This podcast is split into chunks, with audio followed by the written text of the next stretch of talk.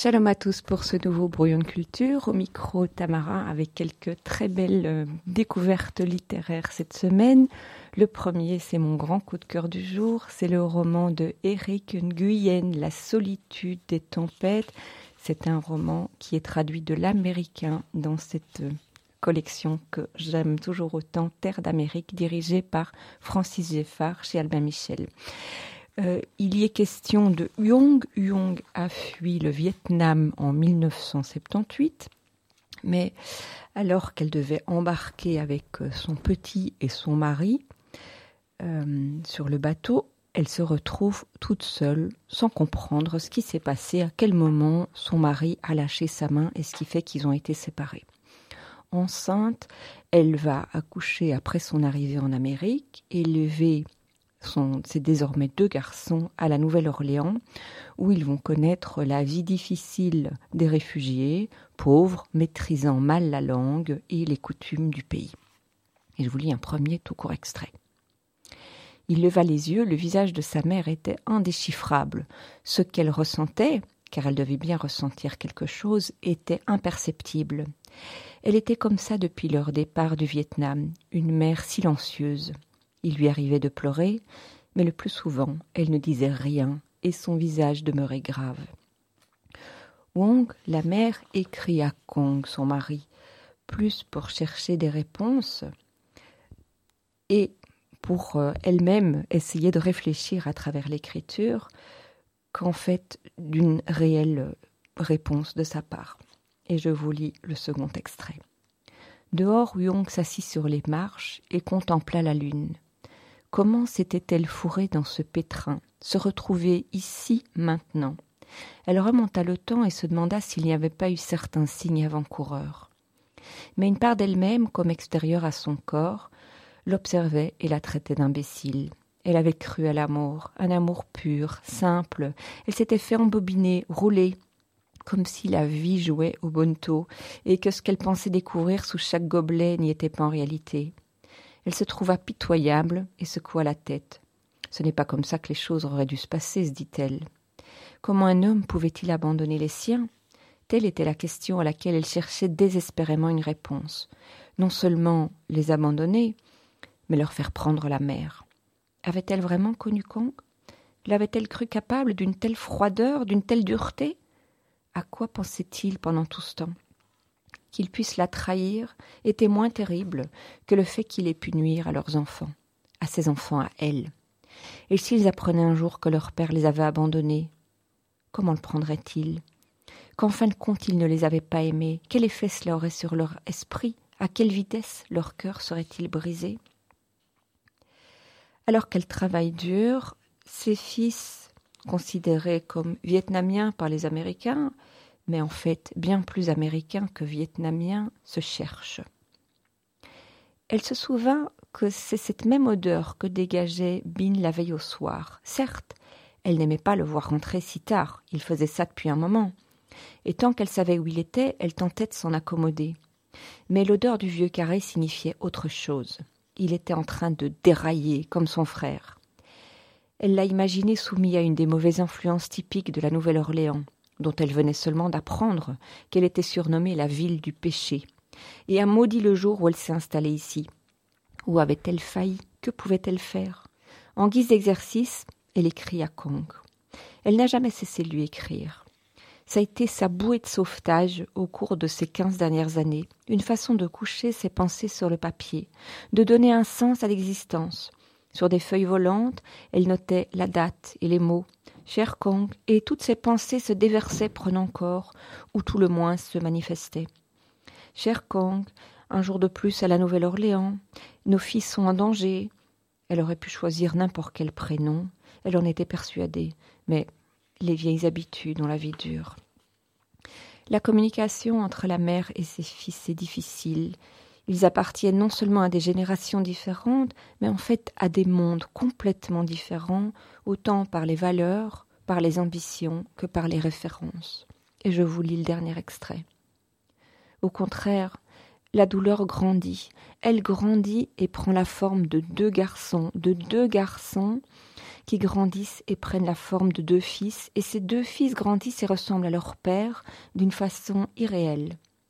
Dans leurs humeurs, leurs gestes, leurs voix, si bien qu'elle a en permanence le sentiment de le perdre une seconde fois, arraché par le monde, par la vie, par le destin.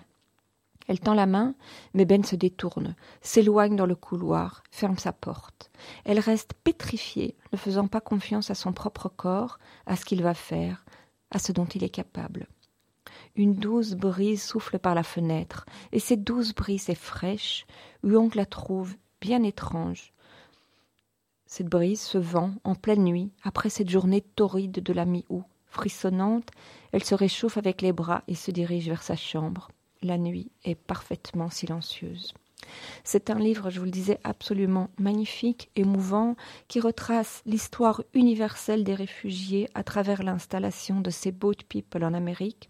C'est le livre de Eric Guyen, La solitude des tempêtes, je vous le disais, traduit de l'américain, publié chez Albin Michel, et c'est vraiment mon tout grand coup de cœur de la semaine.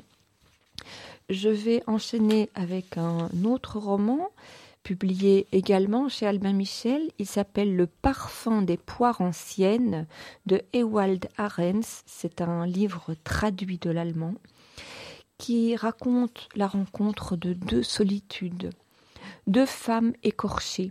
La jeune Sally qui s'est enfuie de l'institution psychiatrique où elle était internée et qui est en colère, en colère contre le monde, en colère contre les gens, en colère d'être prisonnière.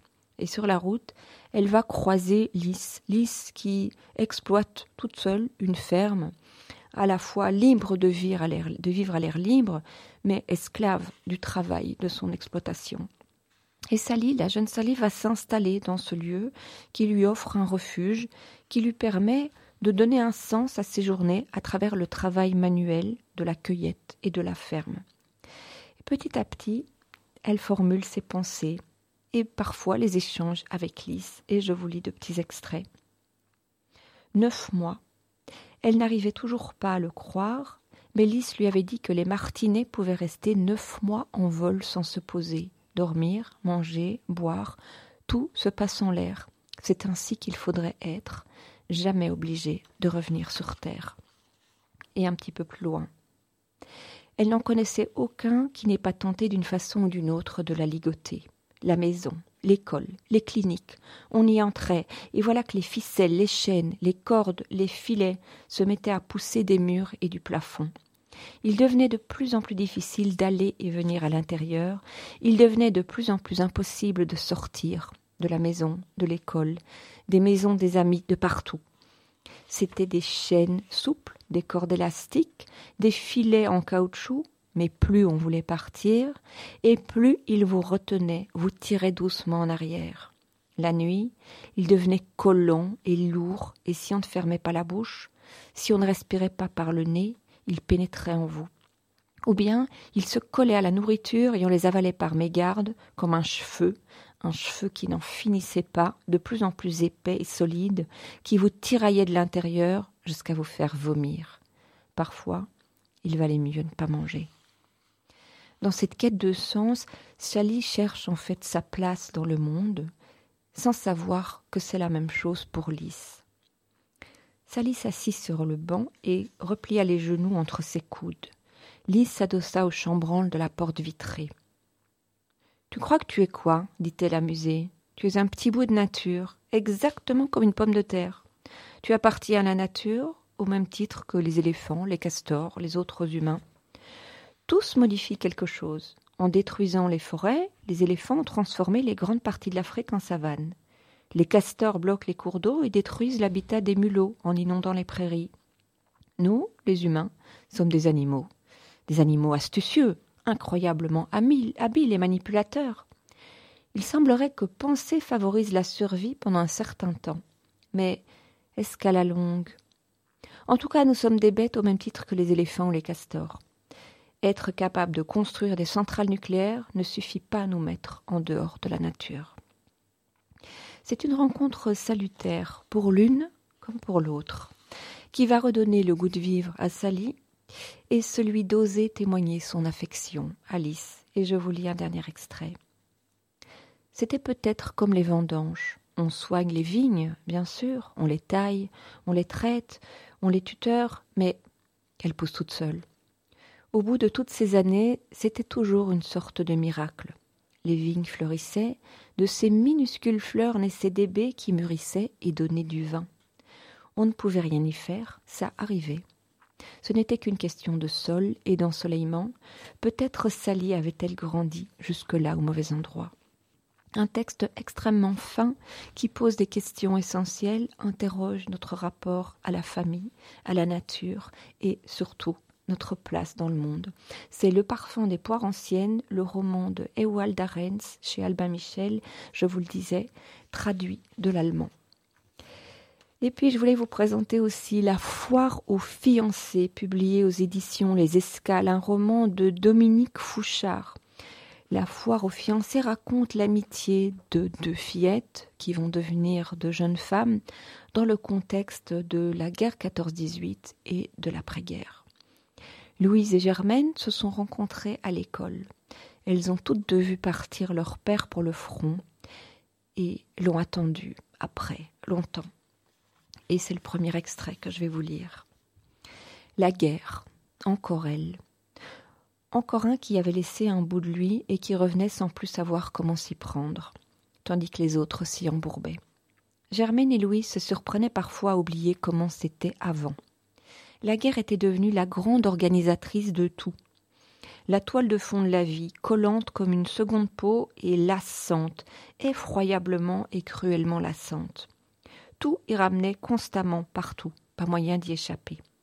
Lorsqu'absorbées dans un jeu évadé dans leurs rêves, plongées dans leur enfance, elles oubliaient un moment la réalité de la guerre, sa présence se rappelait vite à elles. Une affiche sur un mur, la vue d'un blessé croisé dans la rue, celle du cortège des réfugiés qui affluaient dans Paris, une lettre qui tardait à arriver, une phrase attrapée à la volée dans une conversation entre femmes, les queues devant les magasins d'alimentation, même le froid des hivers, non qu'ils étaient pires que les autres hivers, mais avec le charbon qui manquait et qui rendait le chauffage difficile.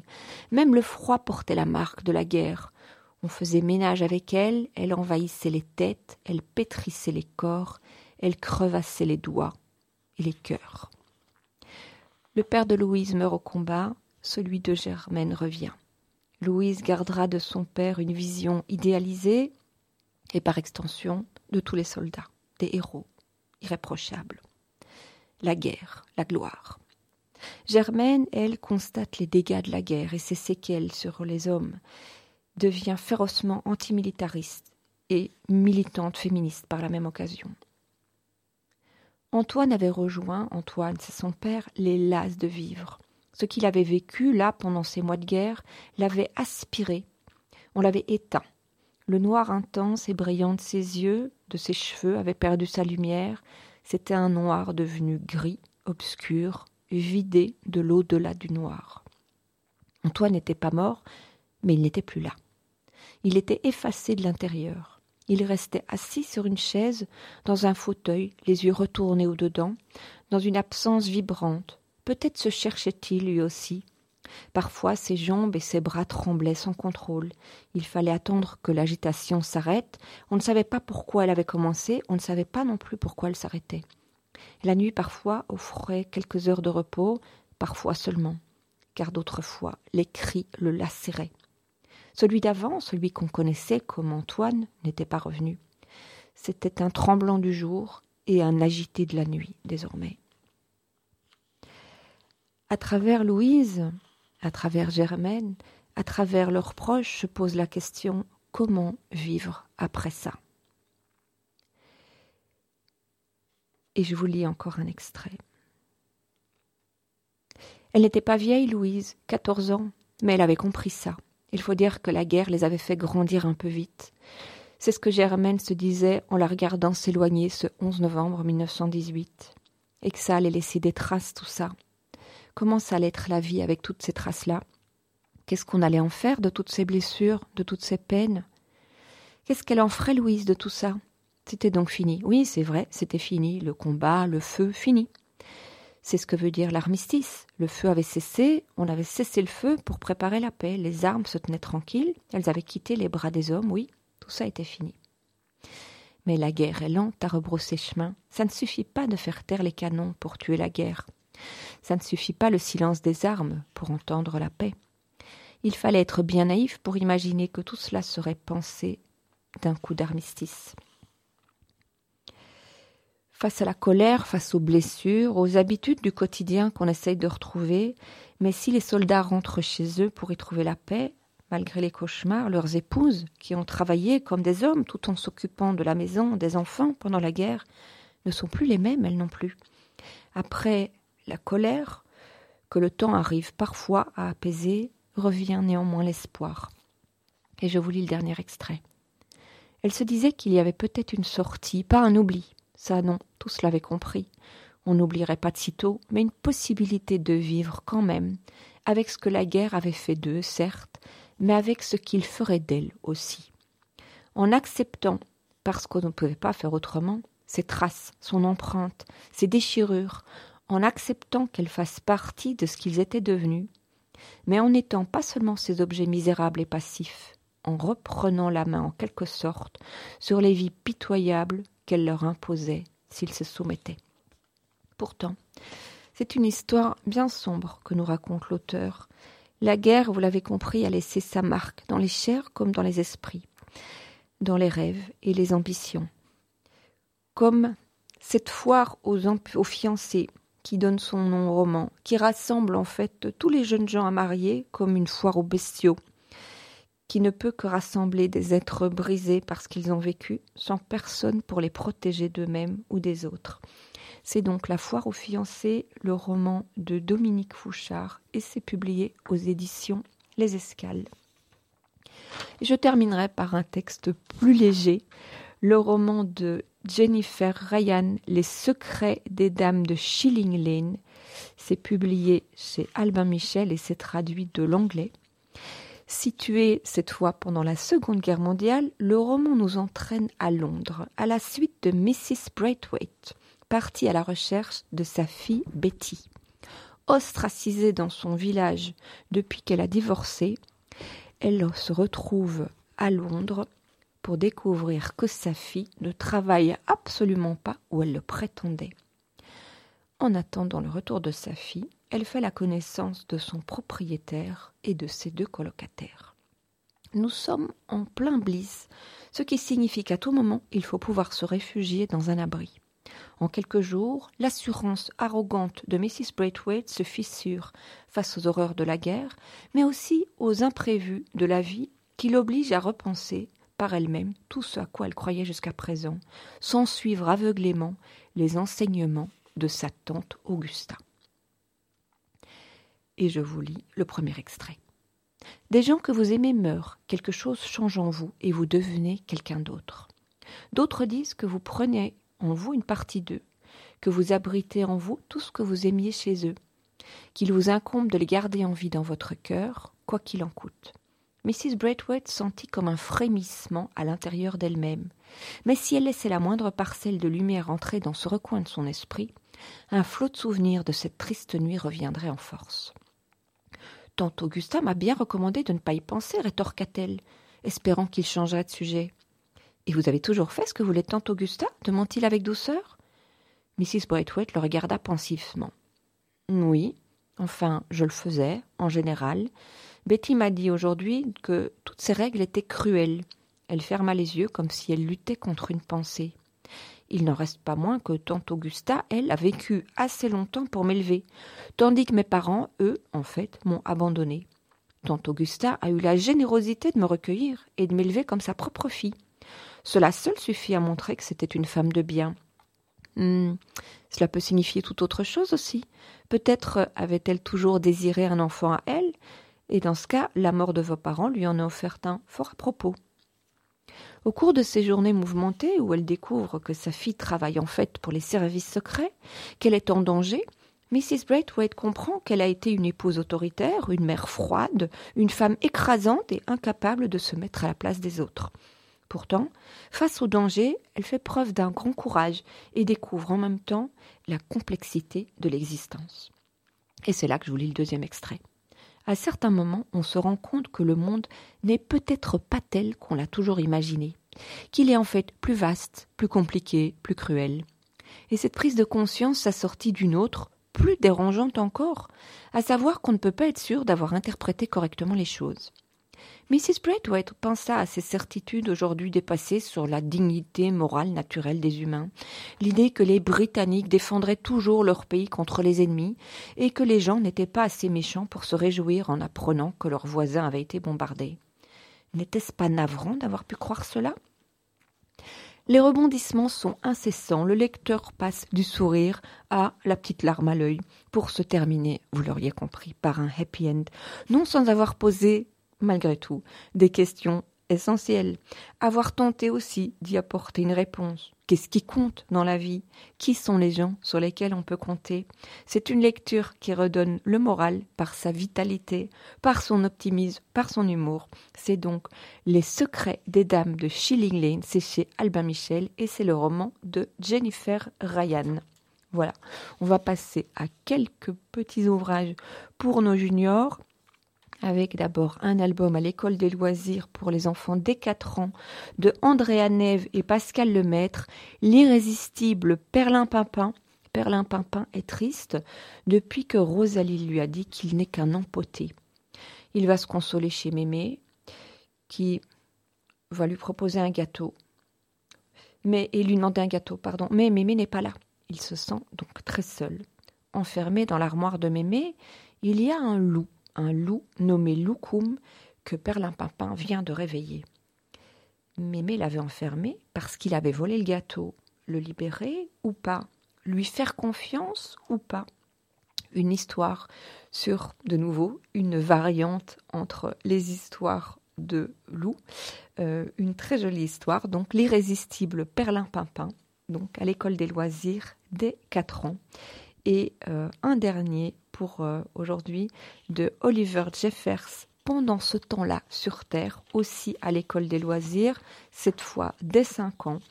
C'est un ouvrage que j'ai trouvé particulièrement original, brillant. C'est un grand coup de cœur pour cet album d'Oliver Jeffers qui nous incite à prendre du recul pour prendre conscience de l'absurdité de nos conflits, de nos guerres, en nous plaçant face à l'immensité de l'espace, alors que de la Lune, il faudrait 78 ans pour rejoindre Vénus.